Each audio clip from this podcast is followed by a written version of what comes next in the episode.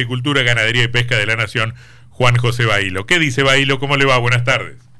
¿Qué tal, Antonio? Buenas tardes para vos, para la audiencia y mm. para tus compañeros de trabajo. No, tenemos tanto tiempo. A mí me interesa hacer básicamente dos preguntas respecto del, viaje a China. La, primera es que uno tenía la sensación, por supuesto, el, ciudadano común que no entiende de, tecnicismos, que, que fuimos como a, pasar la gorra. En ese sentido, ¿volvimos con buenas noticias o más o menos?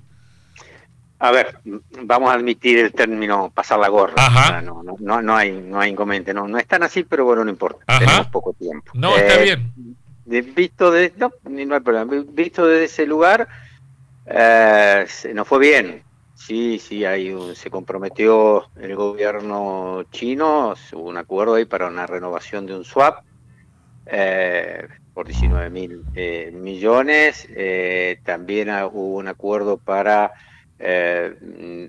allá hay una disponibilidad de 5 mil millones de dólares en yuanes y un compromiso para que una vez que se vayan ejecutando eso, liberar unos 5 mil millones adicionales. y esto, va, esto también puede ser de uso de libre disponibilidad.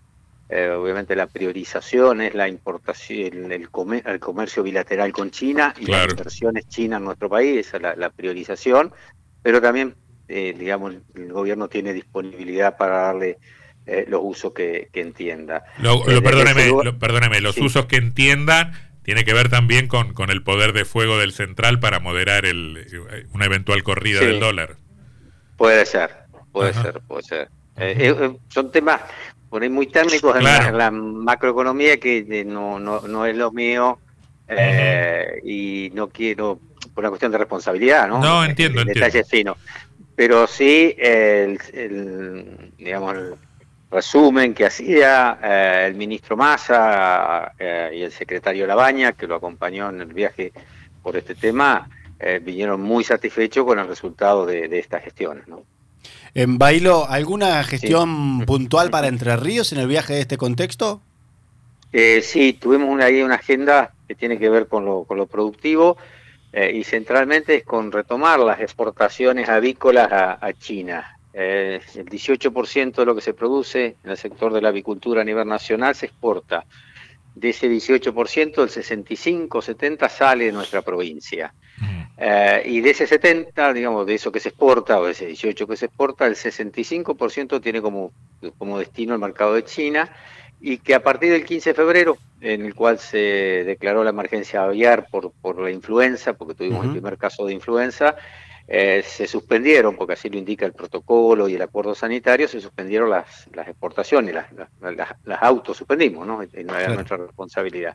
A partir de ahí se retoma una negociación individual con cada uno de los países eh, que son destinos de exportaciones avícolas, eh, y este caso China, que es el más importante, estábamos un poco complicados, digamos, con, con la gestión, no, no había habido avance en las últimas semanas, eh, y este viaje y las gestiones que hicimos ante el Ministerio de Comercio, ante la Cancillería y ante la aduana china, para no entrar en, nombres técnicos, que la aduana china es lo que vendría, hace la función de lo que es el SENASA nuestro, ¿no? Claro. Eh, el ente sanitario, eh, nos fue muy bien. Eso es como, como, una, como una barrera para arancelaria, arancelaria sería. Y si se usa mal, sí. En este caso ellos admiten, y yo no tengo por qué no, no, no creerlo, que no se había avanzado por cuestiones netamente sanitarias. Y la buena noticia es que eh, ellos admitieron la posibilidad cierta y mostraron mucha buena voluntad, con lo cual yo entiendo que vamos a avanzar rápidamente,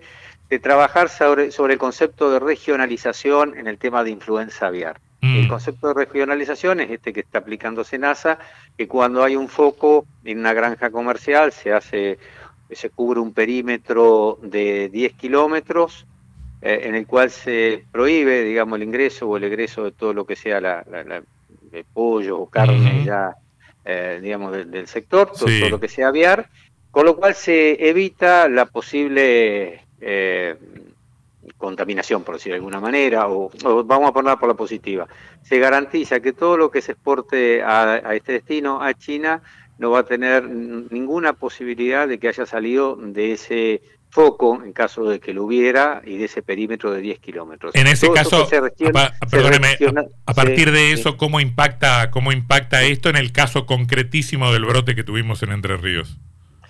Eh, bueno, por ejemplo, en ese brote que hubo en Entre Ríos se establece un perifoco ahí de 10 kilómetros de diámetro sobre el cual se restringe eh, la actividad. Eh, y en este caso, si se exportara desde un lugar dentro de esos 10 kilómetros, nosotros garantizamos que durante el periodo de 28 días, que es el periodo, en, digamos, desde el punto de vista sanitario, se puede empezar a restablecer la actividad productiva, durante ese periodo de 28 días no va a salir ningún tipo de producto para exportación. Mm.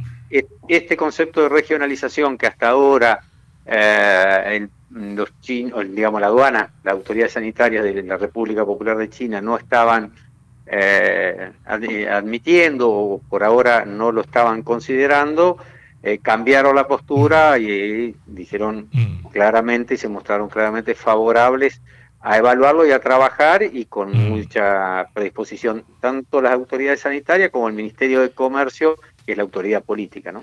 Eh, me, quedo con las ganas de seguir preguntándole, pero la última pregunta tiene que ver mucho menos con lo específico. Y con, por ejemplo, me quedo con ganas de preguntarle si alguna de esas cosas se concretan sobre la marcha de la misión o ya están medianamente acordadas. No, no, no, faltará ocasión para que usted nos visite en la radio y nos diga. pero, pero, pero lo que más me interesa preguntarle es al, hombre político, al, dirigente entrerriano, al de, al de Gualeguaychú, ¿qué cosa le impresionó? ¿Qué cosa le impactó de, ese monstruo que me imagino este, debe impresionar cuando, cuando, uno, cuando uno llega? Hablo de China. ¿Qué cosa, qué cosa que haya visto o escuchado o sentido este, no, no estaba dentro de sus parámetros?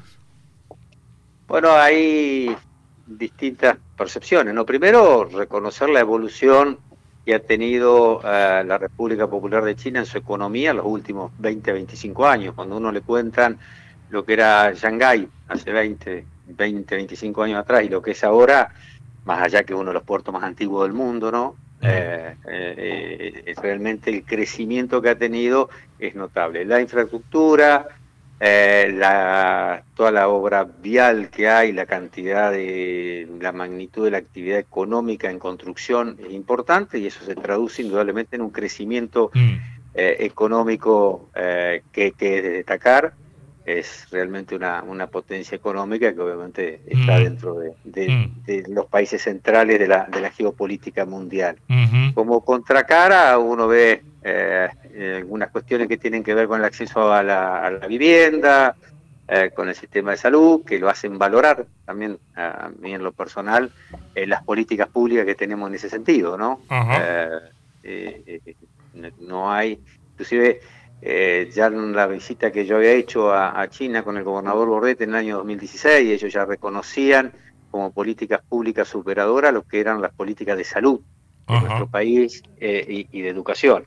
Bueno, en este sentido obviamente han, avanzado mucho, eh, pero es como una, una contracara entre la fortaleza, el poderío económico, el fuerte crecimiento que han tenido eh, y que todavía, digamos, en el acceso a la vivienda, que lo van a solucionar y tienen políticas para ir corrigiendo esto. Probablemente se, han, se han sabido y han podido superar otras cuestiones eh, más complejas, seguramente van a ir también eh, ya están ¿no? generando políticas para, para el acceso a la vivienda y para el mejoramiento del sistema de salud. Bien, la seguimos en cualquier momento, secretario Bailo. ¿eh? ¿Eh? Cuando quieras, Antonio. Muchas, gracias, muy amable.